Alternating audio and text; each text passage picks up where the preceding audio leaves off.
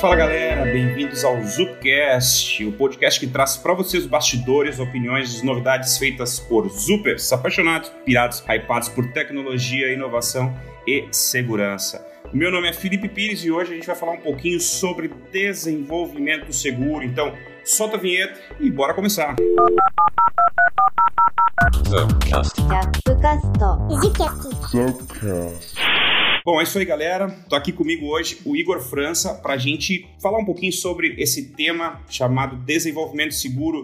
Igor, te apresenta aí para a galera e bora conversar um pouquinho mais sobre isso. Top. Bom dia, boa tarde, boa noite para todo mundo. Igor França aqui, profissional de segurança. Já tive experiências empreendedoras também, não só aqui, mas nos Estados Unidos. É isso, vamos lá. Bom, eu não me apresentei então. Eu trabalhei na área de segurança há mais ou menos uns 6, 7 anos, na área de tecnologia uns 10 anos. Morei na Polônia, como alguns que estão escutando aí já sabem. Lá o idioma é bem complexo, e mas estamos de volta no Brasil e vamos falar um pouquinho sobre esse tema. Na tua opinião aí, Igão, o que, que seria esse famoso desenvolvimento seguro de software e por que que hoje em dia, cada vez mais o mercado tem usado uma expressão chamada shift left? O que, que tu acha sobre isso aí, meu caro? É, é maluquice, né, cara? Pra ser sincero, assim, acho que o desenvolvimento seguro per se, na real, é mais uma cultura do que, de fato, alguma coisa que você, sabe, você pode instalar ou qualquer coisa do gênero, porque é, é a incorporação de processos que, teoricamente falando, deveriam ser básicos de segurança hoje no mundo de desenvolvimento, sabe? Óbvio que a gente dá esse nome porque não era o comum em vida de fábrica de software e de, de empresas que trabalham com tecnologia. Então hoje a gente chama de uhum. desenvolvimento seguro, mas é a incorporação dessas práticas. E o Shift Left é, é justamente, tipo assim, toda vez que você tinha que defender uh, por que, que você deveria investir em ferramentas de segurança, por que, que você deveria ter processos de QA diferentes, você conseguiu usar o argumento do custo de correção de vulnerabilidades. Isso foi um argumento que a primeira vez que eu entrei em contato com ele foi uma apresentação da própria WASP em 2017, onde eles tinham um gráfico que eles basicamente falavam, cara, olha, é, esse aqui é o custo de corrigir uma vulnerabilidade de segurança alta em desenvolvimento, em design, e aí, desculpa, em design, depois em desenvolvimento, depois em QA barra stage barra pré-prod, chamem como quiser. E por último, custo em produção. O que o, esse gráfico highlightava era justamente que quanto mais para a direita, ou seja, quanto mais direção à produção, mais o preço crescia e era exponencial esse crescimento. Então a uhum. ideia é que você fizesse o shift left, então você trouxesse mais para a esquerda possível a identificação dessa vulnerabilidade para que você corrigisse ela com o menor custo possível. Então quanto mais perto da ideação, do design do software, produto ou feature que você conseguisse identificar as vulnerabilidades de segurança, mais barato ela ia ser para corrigir, sabe? Então, isso, isso, é uma coisa interessante, né? Porque quando a gente fala de desenvolvimento seguro, e tu citou algumas vezes, né? Talvez tudo isso ele, ele puxa para o mesmo foco, né? Porque estamos falando de desenvolvimento de algo, desenvolvimento seguro, e estamos falando de custo, estamos falando de segurança, e aí já entra a questão de performance, se isso é, vai, né? Se eu tiver que botar uma, uma ferramenta para proteger o meu, é, ou desenvolvimento, eu tenho que desenvolver algo seguro. Será que eu preciso botar uma ferramenta na frente, atrás disso, isso para tentar ampliar esse, esse nível de conhecimento, né? É, é bem confuso isso ainda hoje dentro do mercado uh, quando a gente fala de desenvolvimento de software como um todo, né? E talvez essa questão do shift left, como é que a gente poderia definir ou como as empresas pensam nesse sentido? Porque a gente ouve muito a, a sigla SDLC, né? Ou o, o ciclo de desenvolvimento, né? Isso na prática, qual é a importância disso dentro do desenvolvimento seguro, na tua opinião? Assim, a gente está pensando porque shift left, CI/CD, desenvolvimento de software, início de esteira, pipeline, um monte de expressões em inglês que às vezes confunde um pouco a cabeça da galera. Como é que a gente pode de uma certa forma, esclarecer isso um pouco pro pessoal hoje. Até, até adicionando assim, performance, quando ele diz performance, imaginem que não é só performance do software, mas é também performance de entrega, tá? Performance yeah. realmente, tipo, quão rápido uma feature consegue chegar em produção e tudo mais. SDLC, caso você não tenha ouvido, é uma sigla em inglês, que é Software Development Life Cycle. Então é o ciclo de desenvolvimento de software. E aí você tem o SSDLC, com dois S no início, que é o Secure Software Development Life Cycle que é justamente para colocar o elemento de segurança. Então, esses dois termos eles só são importantes porque, na verdade, eles descrevem o que a maioria das empresas de software moderno ou empresas ágeis de software já aplicam, que é o ciclo onde você tem a ideação de uma feature ou produto inteiro, você tem a execução de, de desenvolvimento, você tem o teste e você volta para a ideação com os feedbacks do teste. Óbvio que eu estou simplificando absurdamente, é só para a gente não ficar destrinchando esse, esse círculo, mas esse é o, os conceitos básicos. E aí a ideia do SSDLC e de toda essa parada do shift left é você tentar colocar o máximo possível de segurança nesse ciclo tradicional, que a maioria das equipes já vão estar tá seguindo. Então, por exemplo, na hora que a galera estiver começando a idealizar a feature ou, ou, escrever quais são os requisitos da feature antes de desenvolver, ali você já colocar um profissional de segurança para avaliar ou já colocar um, alguém que tem conhecimento de segurança da informação para ajudar ali a identificar problemas. Aí, durante o desenvolvimento, você tem várias técnicas que você pode analisar o código conforme o desenvolvedor vai desenvolvendo. E aí, na hora de testar, você tem não só o tradicional Red Team para testar, mas também tem outras ferramentas de teste automatizado para testar 100% focado em segurança para que esse feedback, quando volte para ideação, você saiba, não, não, beleza, eu sei que a feature tá quebrada em X lugar, que eu preciso melhorar X botão e que eu preciso corrigir um XSS que a gente não tinha visto. Entende? Você coloca esse terceiro item no final junto com o que você pegaria normalmente do feedback num ciclo tradicional de desenvolvimento. Acho que esse é o principal é moto, né, o, o coisa em inglês, mas é o principal, a principal filosofia por trás. E infelizmente para hoje as empresas elas acabam vendo isso mais como outra parte de custo, por isso que esse argumento uhum. do, do, custo de vulnerabilidades continua é. tão relevante, mesmo ele tendo sido feito há um tempo atrás já considerável, agora já há quatro anos, né? É, o mais maluco, assim, é que as empresas, elas ainda acabam vendo, dependendo da cultura da empresa, obviamente, você acaba vendo segurança ou como um, um, um, um fator blocante em todo o seu ciclo, então a galera de de UX, a galera de desenvolvimento quer subir feature, teste, qualquer coisa do gênero, e aí a galera de segurança tá sempre lá barrando, e ao mesmo tempo eles também vêm como outro adição de custo em todo esse ciclo de desenvolvimento, sabe? Porque as ferramentas são extremamente caras, dependendo da qualidade delas. Você tem uma série de. As consultorias também são extremamente caras, se você comparar com outras consultorias tradicionais, então você tem bastante esse preconceito já formado que a comunidade de segurança está tentando trabalhar junto com a comunidade de software justamente para reverter, porque na verdade isso é quase um trauma de uma realidade que tá mudando, sabe? É, esse, esse é um ponto importante. Acho que é o grande, um grande lance, um bom bate-papo que a gente pode ter, falar sobre isso, né? Cada vez mais a gente tem visto, é, porque isso é histórico, né? É, isso é interessante falar na nossa conversa, porque tem esse histórico muito forte, né? Principalmente entre comunidades, né? A gente acaba percebendo muito isso, né? A comunidade do desenvolvimento, aí que entra o cara de engenharia, aí tem o, o Security Guy, o Security Champions, ou todos os nomes bonitos que se tem.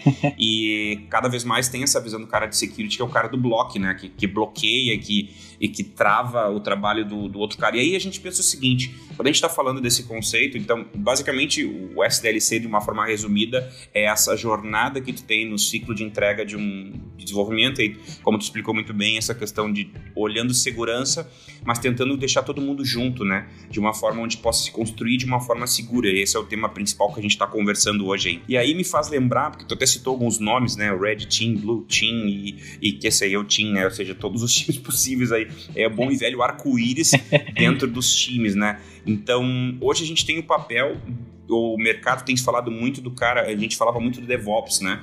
Dentro desse ciclo de desenvolvimento. E aí, quando a gente começa a adicionar esse ponto de segurança, se criou o DevSecOps, né? E também tem uma, o cara de AppSec, ou até o SRE. Então, dentro desse, desse grupo, né? De, desse, dessas grandes cores que existem, como é que a gente pode, de forma uh, mais clara, tentar colocar um pouco de cada, cada profissional dentro disso? Eles não se misturam, porque, por exemplo, uma das, das entre aspas, brincadeiras que a gente escuta muito nessa comunidade comunidade, na, na, nas comunidades, né? Por isso que eu falo dessa rixa que tem que acabar, né? Todo mundo tem que trabalhar junto, que o DevSecOps nada mais é do que um sysadmin com features de segurança dentro do desenvolvimento de software. Hum. Então, como é que a gente pode esclarecer isso de uma forma? O que, que tu acha assim nesse, nesse sentido, né? O cara que trabalha com DevSecOps, o cara de AppSec, o SRE ou o Red Team, o cara de AppSec, por exemplo, ele, ele tem que saber fazer um, um pentest numa aplicação web, ele tem que fazer um code review. O que, que tu acha disso? Eu não quero entrar na polêmica absurda de DevOps e tudo mais, a gente deixa isso para outro, outro dia.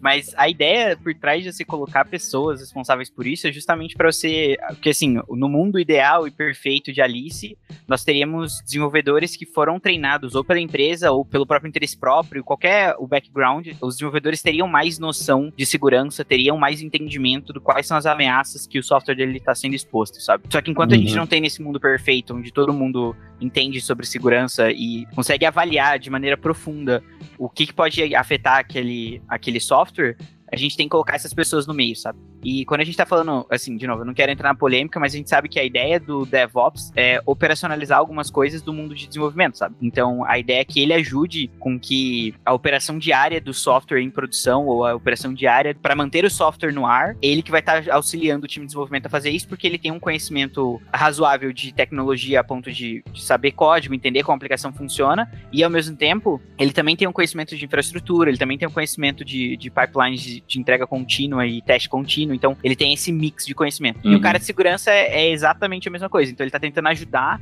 a operacionalizar a parte de segurança do software no dia a dia, sabe? Então ele tá ali do lado do desenvolvedor para tentar trazer para ele a noção de segurança que ele precisa. E nesse caso específico do DevSecOps, que é os três juntos, é o cara que justamente por ele estar tá perto de você colocar a mão em pipeline, por ele estar tá perto do time para colocar a mão em infraestrutura ou qualquer coisa do gênero, ele também pode ser o cara que ajuda com segurança. Uhum. É errado você pensar que ele vai fazer tudo de segurança pelo time, porque ele também vai ter o, o escopo dele limitado a basicamente a infraestrutura em volta, sabe? Então ele vai, por exemplo, sabe, conseguir ajudar a criar uma imagem Docker mais segura para que a aplicação rode em cima. Ele vai configurar direito as rotas de firewall para que a rede da, da aplicação seja acessada da maneira correta, através das regras de segurança da empresa. Isso ele consegue fazer. Tem outros pontos que os desenvolvedores continuam precisando fazer, que ele ainda não ataca, mas ele é justamente para ajudar nesses pontos, sabe? Ou seja, todo mundo tem que trabalhar junto e cada um tendo o seu limite onde ele possa uh, avançar. E aí entra um ponto interessante: a gente está falando de desenvolvimento, dentro da empresa, os multi-times, né, os vários times dentro de uma companhia. E aí a gente para para pensar um pouquinho como as empresas têm hoje trabalhado nesse sentido. Então, é, o que, que eu imagino, né? Na verdade, quando a gente fala de tecnologia, a gente vê essa evolução tecnológica, essa jornada de tecnologia, né? Então, antigamente, muito tempo lá atrás, as empresas construíam aquele ambiente onde tinha Uh, várias máquinas, nenhuma delas se comunicavam na rede. Aí se construiu o um ambiente com um servidor, onde todo mundo se conectava entre elas, houve a necessidade de muitas workloads dentro do ambiente, se construiu um ambiente virtualizado e a gente sobe nessa jornada para o ambiente em cloud, e aí por consequência disso tem os, os, a virtualização, por exemplo, sistemas operacionais, com aquele conceito de containerização, que se popularizou com Docker, na verdade, há pouco tempo, mas que já é um conceito bem antigo, na verdade. E aí tu tem o microserviço, tem o desenvolvimento, tudo isso dentro de, desse ciclo né, de construir um ambiente na nuvem. Então, por consequência disso, as empresas hoje estão crescendo já sem aquela estrutura tradicional antiga e já são construídas, são desenvolvidas dentro deste novo ambiente, né? De até de serverless, é muito engraçado, né? Tu falar de ambiente sem servidor, é meio louco assim para quem é antigo, né? Talvez velho, como eu. Bom, mas tudo isso para dizer o quê? Que as empresas naturalmente elas vão ter uma problemática com este novo mundo, né? Ou seja, cada vez mais elas estão desenvolvendo softwares, como a gente comentou, e quando tu não tem o viés de segurança por toda aquela cultura antiga, né? Não não polemizando, mas já polemizando, né? De, de não olhar ou não tentar deixar o cara cara de segurança para ajudar no processo, ou o cara de segurança é, tentando ajudar da forma errada. Então acaba as empresas hoje em dia, muitas dessas empresas acabam sendo construídas com esses gaps de segurança, né? Então eu, eu vejo muito desse, desse processo, né? As empresas é, construindo softwares Uh, e muitas vezes com essas falhas, né? E aí acabam se dando conta disso quando tem o famoso exposed, né, da informação, ou quando tem o dado vazado,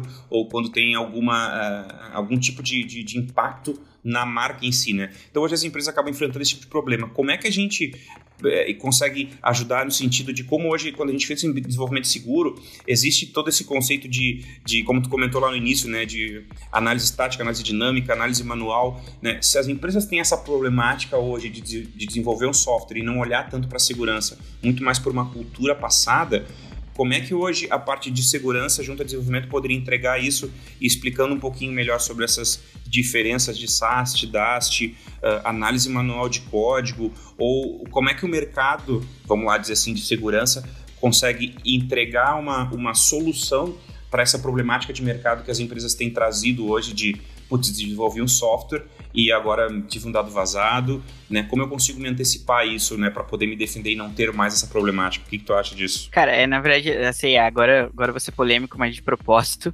é, o, que, o que rola, na real, é um reflexo de como pelo menos aqui no Brasil, as empresas sempre viram o software, sabe? Então, assim, a maioria das empresas, elas tinham um core business, elas tinham um, um negócio que é o que elas fazem, digamos assim, e o software sempre foi um caminho para um caminho para otimizar, um caminho para reduzir custo.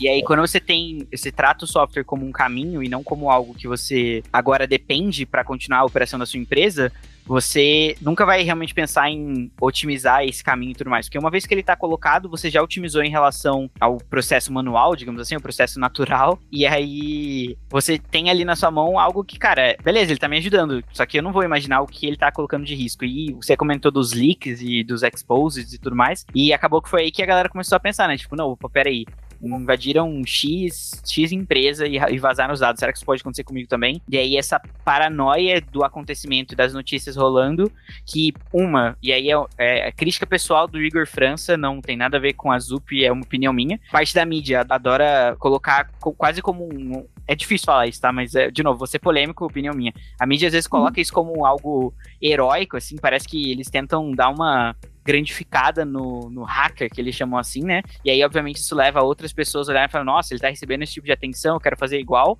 mas ao mesmo tempo é importante se noticiar, porque você tá tentando conscientizar outras empresas com vulnerabilidades que, tipo, não, ó, o cara usou, sabe, vulnerabilidade no. É, agora eu, eu, me esqueci o. É, é, o F5, quando saiu a vulnerabilidade do F5, o firewall. Saiu a uhum. vulnerabilidade uhum. do F5, era importante ser, olha, essa empresa X foi invadida com, com a vulnerabilidade para esse software. Se você usa também, fique de olho em atualizações e tudo mais. Então, você tem esse reflexo de cultura, né, cara? Que ficou, tipo, o software sempre foi algo que, cara, eu comprei, coloquei na caixa ali no, na, na sala com ar-condicionado e é isso. Tô grande, tô salvo. É, exato. E aí, hoje a gente sabe, cara, é, é maluquice. As operações, antes era, como eu falei, era um meio, é, era um, um caminho pro fim. Hoje, ele sustenta a operação inteira. Se não existir o software, a gente quantas vezes a gente não foi em algum lugar, seja ele qual for, e aí você escuta aquela desculpa que, principalmente a gente que trabalha com tecnologia, você quase, você quase morre do coração, que é, ah, eu estou sem sistema, saca? Uhum. É o momento que você fica, ó, você percebe o quanto nós estamos dependentes desse tipo de coisa. E aí, quando você tem tanta gente dependendo disso, cara, a quantidade de informações que rola nesse tipo de informação é maluco. Até partilhando uma história engraçada, um colega meu trabalhava numa empresa que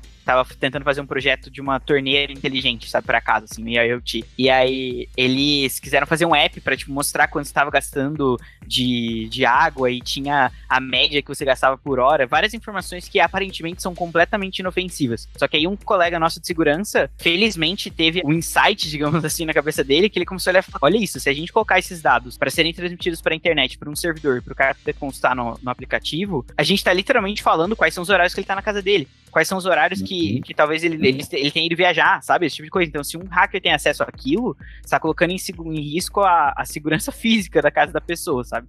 E aí, esse tipo de modelagem, esse tipo de pensamento que é a maluquice, sabe?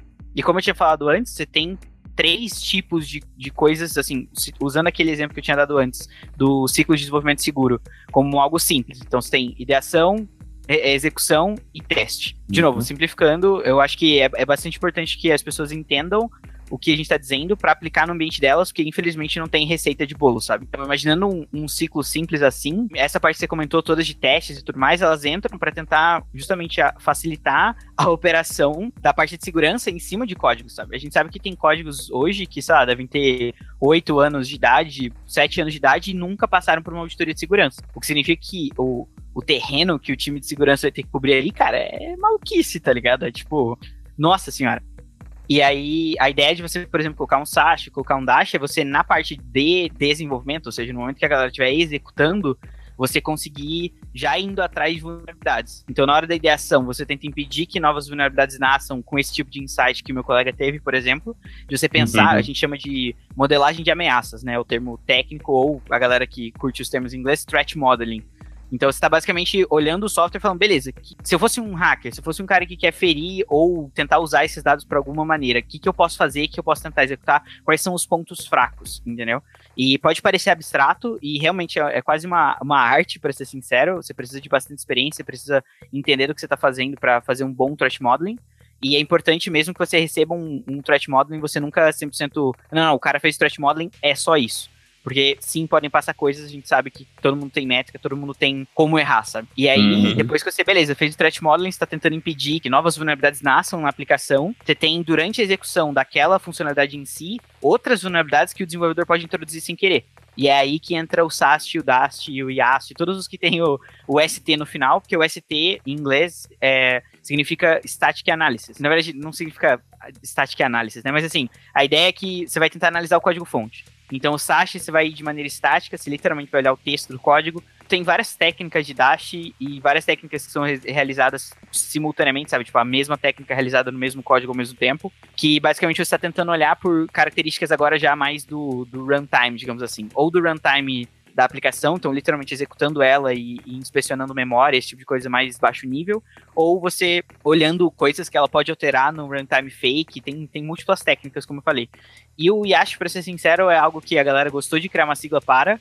Eu, particularmente, uhum conheço um, que na verdade a ideia dele é que ele seja interativo. Então a ideia é que você tenha um analista de segurança junto com a ferramenta trabalhando em cima da code base ali para para conseguir identificar falhas. E aí, por último, o que a gente estava comentando de Red Team, Blue Team, caso você nunca tenha participado de uma empresa que você tenha contato com Red Team ou com um time de segurança, dentro do time de segurança a gente tem a, a galera que cuida da segurança ofensiva, que está justamente atrás de bugs que já existem e que já estão em produção. De novo, se a gente entrar em definição do que é Red Team, a gente entra numa polêmica é. absurda.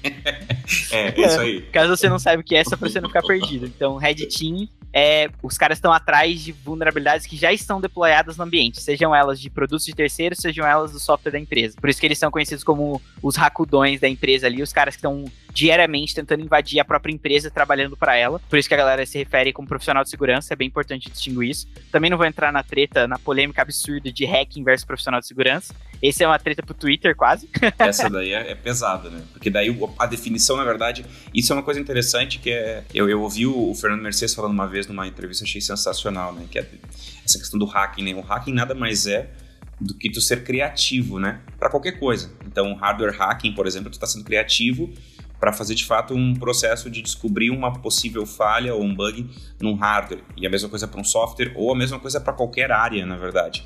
E o Mercedes fala muito isso né, numa entrevista que ele tem na, na comunidade lá no Papo Binário, que eu acho sensacional porque justamente é isso, né? E se a gente olhar para fora do mercado brasileiro, né? Eu sou advocate de, um, de, um, de uma outra comunidade chamada Hacks Not a Crime, né? Ou RINHAC, como, como queiram, que é justamente isso, né? Que cada vez mais o mercado, principalmente a mídia, vamos dizer assim, tem trazido esse ponto como hacker do bem, hacker do mal, mas o hacking em si, e o hacking nada mais é do que ser criativo dentro de um de uma determinada situação, né? Então, quem realmente faz a coisa ruim acontecer são os, os, os atacantes aí, né? Os, os threat actors, como como são falados aí né, dentro do mercado.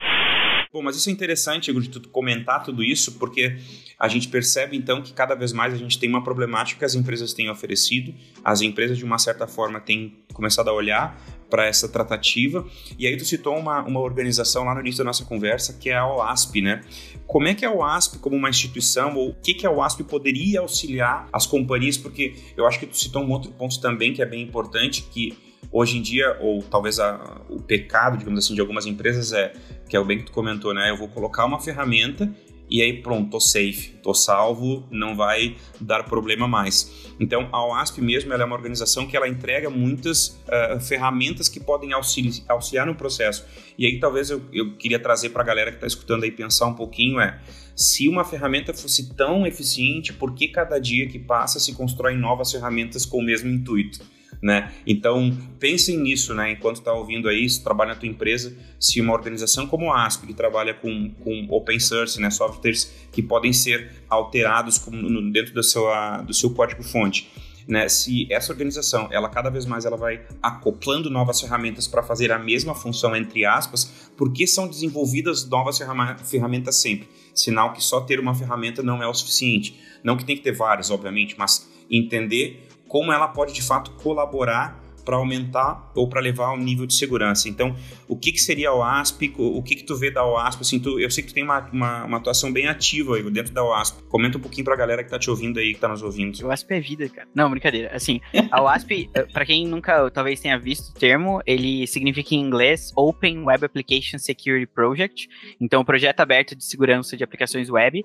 Porque ele nasceu 100% focado em web justamente porque eh, ele, ela começou mais ou menos lá na década de 90, que era o, cara, o mundo, né? O mundo inteiro estava migrando para essa coisa chamada web, só que cada vez mais a gente tinha pessoas sendo expostas, só que a mídia da época, assim, ela estava mais preocupada com o bug do milênio do que com cartões de crédito sendo roubados diariamente. Então, eles preferiam não falar sobre isso. E a ideia dele sempre foi tentar conscientizar as pessoas. Vocês viram que a gente falou vários termos, várias é, metodologias, várias ideias para você cuidar da segurança da sua empresa, que, cara, muitas vezes, assim, assim, você talvez nem esbarre, isso tá acontecendo por baixo dos panos, você nem sabia que sua empresa faz, você nunca teve contato ou sua empresa realmente não faz. E que infelizmente ainda acontece bastante. E a ideia deles era justamente, cara, vamos tentar construir material, agregar material aberto para que a gente não seja, não fique enviesado por estar tá sendo patrocinado por determinada empresa ou determinado grupo, determinado produto, entende? Então a ideia dele sempre foi ser aberto e ser livre de qualquer amarra com qualquer produto, com qualquer empresa, justamente para tentar construir um material de conscientização agnóstico, sabe? Então, pô, eu trabalho numa empresa e eu uso produto X, para eles não importa, eles estão tentando te conscientizar sobre o que é segurança, sobre como você pode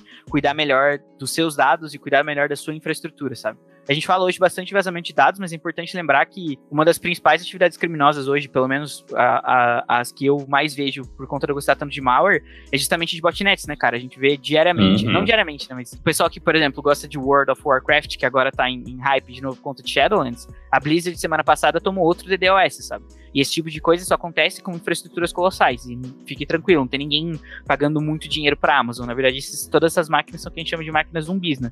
Então a gente não pode esquecer que talvez o cara não tenha acesso ao teu dado, que é excelente, boa, só que ele tá tendo acesso à sua infraestrutura. Então sua máquina parruda de 16 cores lá na Amazon tá sendo usada para coisas ruins, entende? Então a gente tem esses riscos todos. E a ideia da OASP era justamente, pô, como é que a gente conscientiza as pessoas, como é que a gente guia elas num caminho onde a gente não está recomendando um, um, software, a gente está só falando, olha, tem essas opções, escolha a que for melhor, a mais confortável para você, a mais confortável para sua realidade, justamente para que você possa conscientizar as pessoas, sabe? É mais importante, como a gente falou, Sim. tipo, eu não vou, eu não quis escrever um ciclo de desenvolvimento seguro muito gigante, porque é mais importante você entender qual que é a importância de você fazer isso do que você pegar uma receita de bolo e tentar aplicar na sua empresa, sabe? Porque a maioria das receitas de bolo, não só elas vão precisar de adaptação, mas elas às vezes simplesmente podem te deixar cego, sabe? O maior problema é o que você comentou. Ah, eu coloquei uma ferramenta, eu tô bem. Eu não queria farpar ninguém, mas saiu na mídia, a FireEye foi invadida e era uma empresa de inteligência de segurança da informação. Todo mundo tá suspeito, tá, todo mundo tá sujeito. Igual você comentou, pô, por que, que eu crio uma nova ferramenta, né? Cara, a própria ferramenta não só ela é, de, ela é código, que significa que ela também pode estar vulnerável, já aconteceu, a gente sabe disso,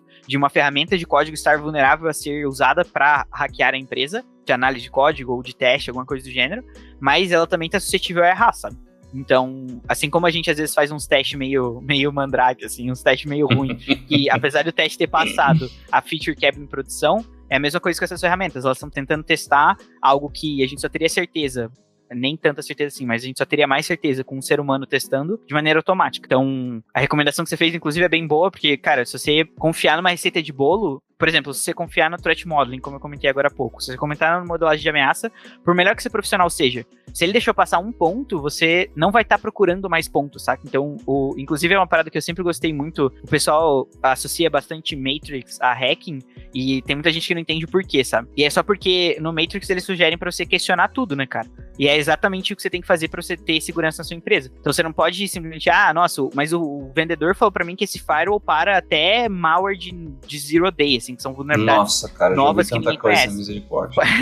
Pode parar? Cara, eu não duvido. Eu não duvido realmente que possa parar, porque tem algumas zero days que são bem 365 days, saca? são umas zero days bem antigas. Mas se você simplesmente não questionar o funcionamento dele e acreditar no funcionamento dele, você tá, você pode estar se expondo para outras falhas. Então é importante você sempre questionar. Mesmo, a, cara, a análise pode ser a mais maravilhosa possível. Se você, se você simplesmente confiar nela, você pode estar deixando coisa passar, sabe? É, e um ponto importante que talvez a, galera que esteja escutando aí esteja se perguntando, pô, legal, esse bate-papo tá massa, qual seria a melhor recomendação de vocês, DAST ou SAST? Na verdade, elas são complementares, né? Assim como é, quando a gente faz análise de malware, é um tema que particularmente eu e tu gostamos bastante, é, pergunto, né, qual que é o melhor tipo de análise para ser executada em cima de um binário? Análise estática ou análise dinâmica? Cara, elas são complementares, né? Então, cada um tem a sua de determinada estratégia. Então, falando um pouquinho sobre eh, ferramental, assim, eu acho que, que é interessante. Uh, a gente vê hoje dentro do mercado muita, muita ferramenta, obviamente, privada, né? Porque faz parte do negócio. Para deixar claro aqui, né? Pelo menos vou falar pelo Felipe, né? O Felipe não é contra a ferramenta, acho que o Igor também não, né? Até porque eu sei que ele desenvolve. Então, com certeza ele não deve ser contra. Então, uh, o que que tu tem visto aí hoje de, de ferramenta, né? De repente, falar alguma coisa de open source para a galera aí também, para quem gosta de codar, né? Então, como é que tu tem enxergado isso, essa questão do desenvolvimento seguro atrelado às ferramentas assim, que podem auxiliar de fato? Ou por que, que a gente, por que, que se constrói ferramenta né, do tipo, o que, que uma, uma ferramenta às vezes não tem e que uma outra tem, uma, algumas características, coisa básica, assim, simplona mesmo. É, até assim, se você me permitir, eu queria só dar um, um passo antes para comunicar, tipo, eu sempre adorei baixo nível em desenvolvimento, eu sou desenvolvedor e sempre serei desenvolvedor. Só que o conhecimento de segurança começou a se tornar, assim, uma carta dourada pro arsenal de um desenvolvedor, sabe? O que a gente tá comentando aqui de ferramenta e tudo mais, de novo, é para operacionalizar um software a existir seguro, né? A tentar sair com o mínimo de vulnerabilidades expostas possíveis. Só que tudo isso consegue ser mitigado pela pessoa que tá escrevendo código, sabe? Então, se a pessoa que tá escrevendo código entender e ou souber como procurar por bugs, assim, ela vai estar tá não só ajudando as pessoas de segurança, que tem um conhecimento mais sinistro em segurança em a si. A faca e o queijo na mão, resumindo. É, exato, ela tá com tudo na mão, sabe? O pessoal fala bastante disso, né? Quando a gente tá. É, é um tema meio maluco, mas assim, quando a gente fala, por exemplo, sei lá, de membros robóticos e tudo mais, a gente sempre fala como a tecnologia tá aumentando a capacidade do ser humano. E eu acho que as ferramentas elas entram com a mesma filosofia na parte de segurança, que é tentar aumentar ou o, o, chão, digamos assim, que você tem que percorrer, porque lembra que eu comentei, cara, imagina uma, um code base, então uma base de código ali que tem oito anos de existência, N desenvolvedores passaram por cima, N desenvolvedores passaram e saíram, N desenvolvedores fizeram merda e não corrigiram, e de repente você tem que auditar ela no ponto de vista de segurança. Você vai ter muito trabalho se você tentar fazer manualmente. Óbvio que sempre, provavelmente, vai ter os melhores resultados, porque você fazendo manualmente, você vai levar em consideração contexto, você vai levar em consideração N fatores que é muito complexo para uma ferramenta de análise é, levar em consideração sem demorar, sei lá, cinco dias para entregar a tua análise. A ferramenta em si, ela vai ser baseada em algum aprendizado, né? Ela foi construída é. em cima de algum pensamento. Cara, isso na verdade dá assunto para um outro podcast que é falar sobre, sobre hipóteses, né? Que é um dos temas principais para falar de thread hunting, né? Sim. Sobre caçar ameaças. falar de segurança é um negócio maravilhoso, né? porque a gente começa a pensar em um monte de coisa né? Porque o hunting nada mais é do que pensar em hipóteses. Então, quando tu trabalha dentro de uma análise manual, literalmente, tu consegue começar a construir essas hipóteses, que é o que tu falou, de, de, análise de contexto e, e, tudo mais, que uma ferramenta em si não, muitas vezes não te ajuda, né? É, e, e essa que é a maluquice, né? Uma das coisas que eu fiquei muito triste com toda a experiência que eu tive como profissional de segurança como desenvolvedor em um time de segurança e como desenvolvedor, não vou dizer tradicional, mas acho que vocês entendem o que eu quero dizer com tradicional aqui, no sentido de só tá desenvolvendo um produto mesmo, eu não tava nem perto da área de segurança e blá blá blá.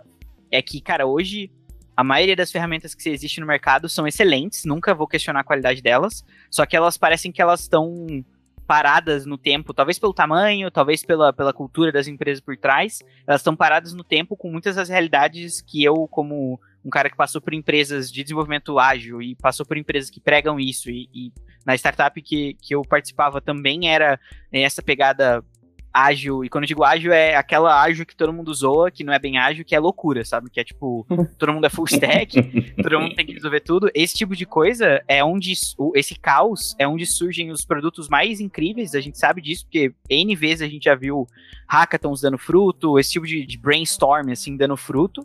Só que ao mesmo tempo é ali que mora o perigo, sabe? Porque você não tem processo estruturado e tudo mais. E aí essas empresas, é, quer dizer, essas ferramentas, elas vêm com ideias de processo embutidas nela, que se sua empresa não segue, você tem duas opções. Ou você adapta ela porcamente ao teu fluxo, ou você se adapta ao fluxo dela, sabe? Ou sua empresa se adapta a ela, ou ela se adapta à sua empresa, ficando meio, ah, não, essa parte aqui a gente não usa porque a gente não tem tal coisa, essa parte que a gente usa demais, entende? Foi inclusive uma das motivações de toda a equipe de segurança aqui da Zup pensar em falar, cara, a gente precisa mudar isso, sabe? A gente precisa, a Zup, ela tem, a gente tem muito desenvolvedor, e cada desenvolvedor tem um gosto diferente, tem um projeto diferente, tem uma linguagem diferente, como é que a gente É muito ia... desenvolvedor, cara, é, é cara.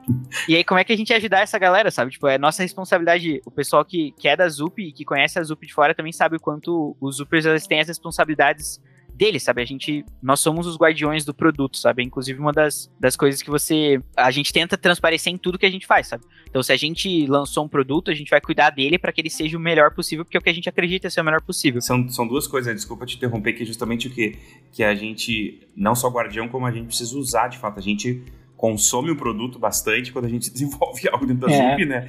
E aí a gente acaba acelerando um outro, uma outra coisa muito forte dentro da Zuper, que é o, o Zuper Ajuda Zuper, né? Porque a gente desenvolveu, a gente consome isso e automaticamente a gente cria os próprios issues para tentar melhorar a ferramenta em si, né? É. é, eu acho até engraçado você comentar isso, porque, tipo assim, o Horus especificamente, que é o que a gente tá. A gente, é o que eu tô falando, que é o produto que eu trabalho, ele é justamente algo que a gente. que a gente olhou e falou, cara, a gente precisa de algo que nos ajude nessa esfera de analisar código só que seja uma maneira confortável para toda essa gama diferente de desenvolvedores que a gente tem. É engraçado você comentar que ah, a gente usa o que a gente tá, o que a gente tá colocando pra comunidade, cara, na verdade assim, a gente precisava criar pra gente literalmente, sabe? A gente precisava disso, entende? A gente precisava dessa flexibilidade, então a gente só achou que não fazia muito sentido de compartilhar com a comunidade, porque a gente conheceu a cultura de outras empresas, a gente via como não era um problema só nosso, sabe? Para quem não está ouvindo e não conhece, o AuroSec foi uma, é uma ferramenta que a Zup desenvolveu, inclusive está aberto para a comunidade, é open source. E acho até legal comentar, porque muitas vezes quando a gente cria ou, ou contrata uma ferramenta, vai lá, a gente deixa isso para uma determinada pessoa do time de segurança executar os comandos, os devidos processos daquela ações, na verdade, daquela ferramenta. Uh, como é que o Horus ajuda isso? Ele, o próprio desenvolvedor pode aplicar, testar isso? Tem alguma coisa, sei lá, imagina que o cara trabalha o dia inteiro em cima de VS Code, por exemplo. É, sei lá, tem alguma forma que o Horus ajuda nesse sentido, não ajuda? Ou não, eu tenho que deixar o Horus para o cara lá de, sei lá, de security, do Blue Team ou Red Team, que seja, qualquer team de novo, ele que tem que operacionalizar o OrusSec. Como é que funciona isso de uma forma simples, sei lá, para quem não conhece, né? Cara, eu só queria dar um shout-out aqui para o nível. Muito obrigado. é, assim, Pra ser bem sincero, é, eu ia até comentar, cara, em nenhum momento a gente, de novo, a, a, a, qualidade das ferramentas que existem no mercado, todas elas são altíssimas, sabe?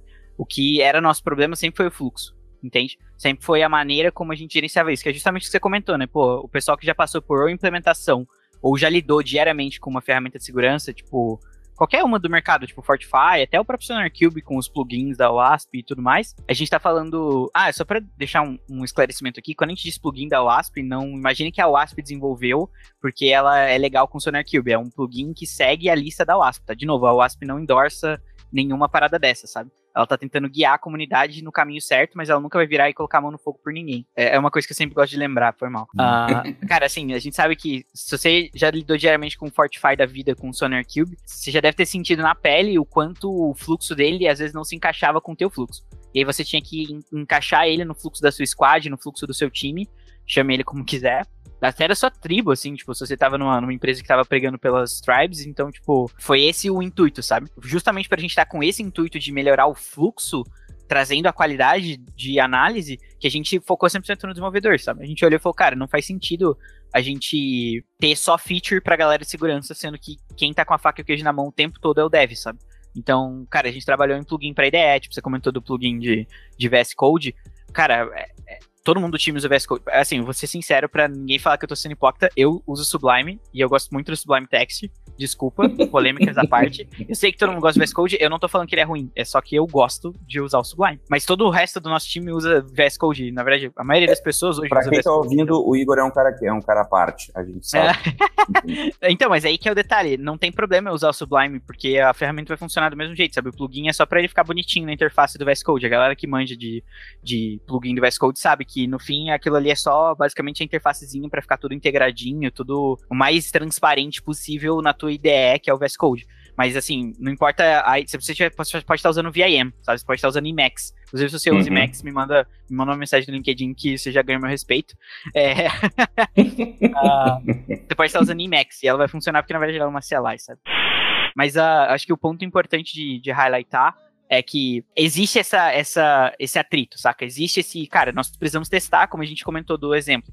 A gente precisa cobrir um terreno gigantesco porque o software não é auditado há anos. E quando eu digo auditado, não pensem naquela, naquele padrão, ah, um cara, um auditor vai vir ou qualquer coisa do gênero. Não, pensem só você checar por vulnerabilidades mesmo, você garantir. É, é, assim como de vez em quando a galera para a sprint para fazer uma revisão de arquitetura, limpar um pouco o código e tudo mais, é, seria a mesma coisa. É isso que eu quero dizer com auditar, que é uma palavra bonitinha, né? então, assim, pra gente, pra gente conduzir pro final, eu já posso ver a galera do podcast falando, ah!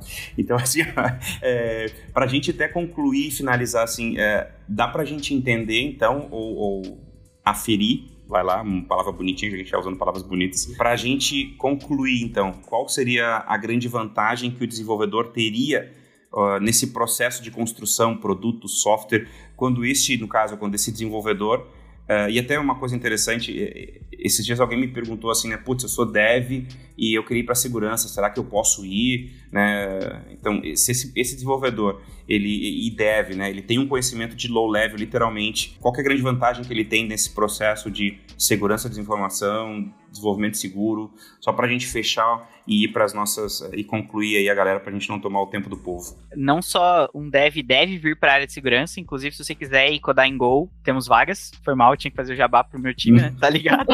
é, mas acho que mais importante, eu vou usar uma frase maravilhosa, é quem curte Fórmula 1 vai se identificar, mas quem não curte eu acho que vai ilustrar anyway. é, um, um dos maiores nomes, assim, da, da Fórmula 1 sempre foi o Colin Chapman, que é um cara que arquitetava carro, já correu e tudo mais. E ele comentou uma vez sobre, cara, se você for um piloto de carro de Fórmula 1 e você entender a mecânica do carro, ele, ele chamou de é, simpatia mecânica, né? Então, se você entende mais ou menos como a mecânica do carro, você não vai ser mais rápido. Isso não vai mudar a tua qualidade como piloto, entende? Mas, com certeza, vai mudar a qualidade do seu time, sabe? com certeza vai ajudar o teu time a trabalhar melhor, porque você entendendo um pouquinho do que está acontecendo ali, você consegue guiar ele, você consegue dar feedback melhor. E é, eu acho que isso traduz perfeitamente o que acontece entre desenvolvimento e segurança, sabe?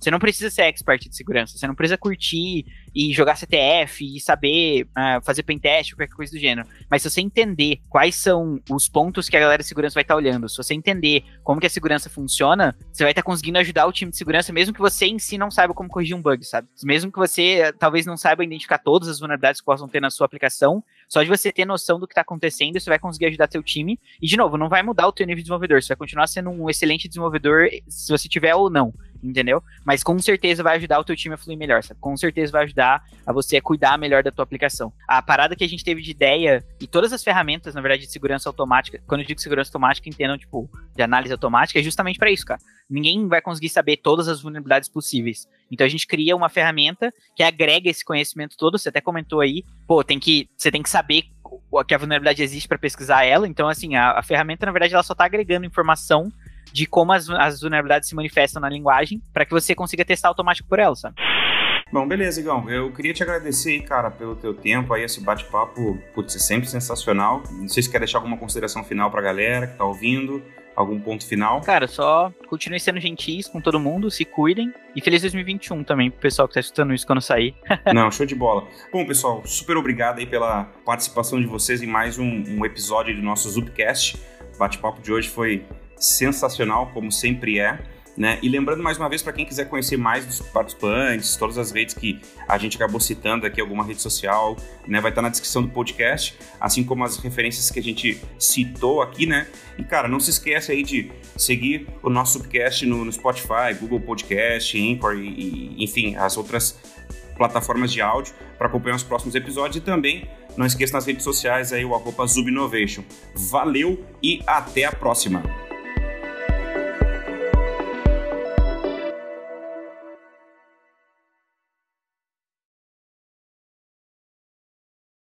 Bora falar do que importa. Cara, na tua opinião aí, o que, que é afinal esse tema de desenvolvimento seguro? E acabou de cair meu celular que estava gravando, tudo bem?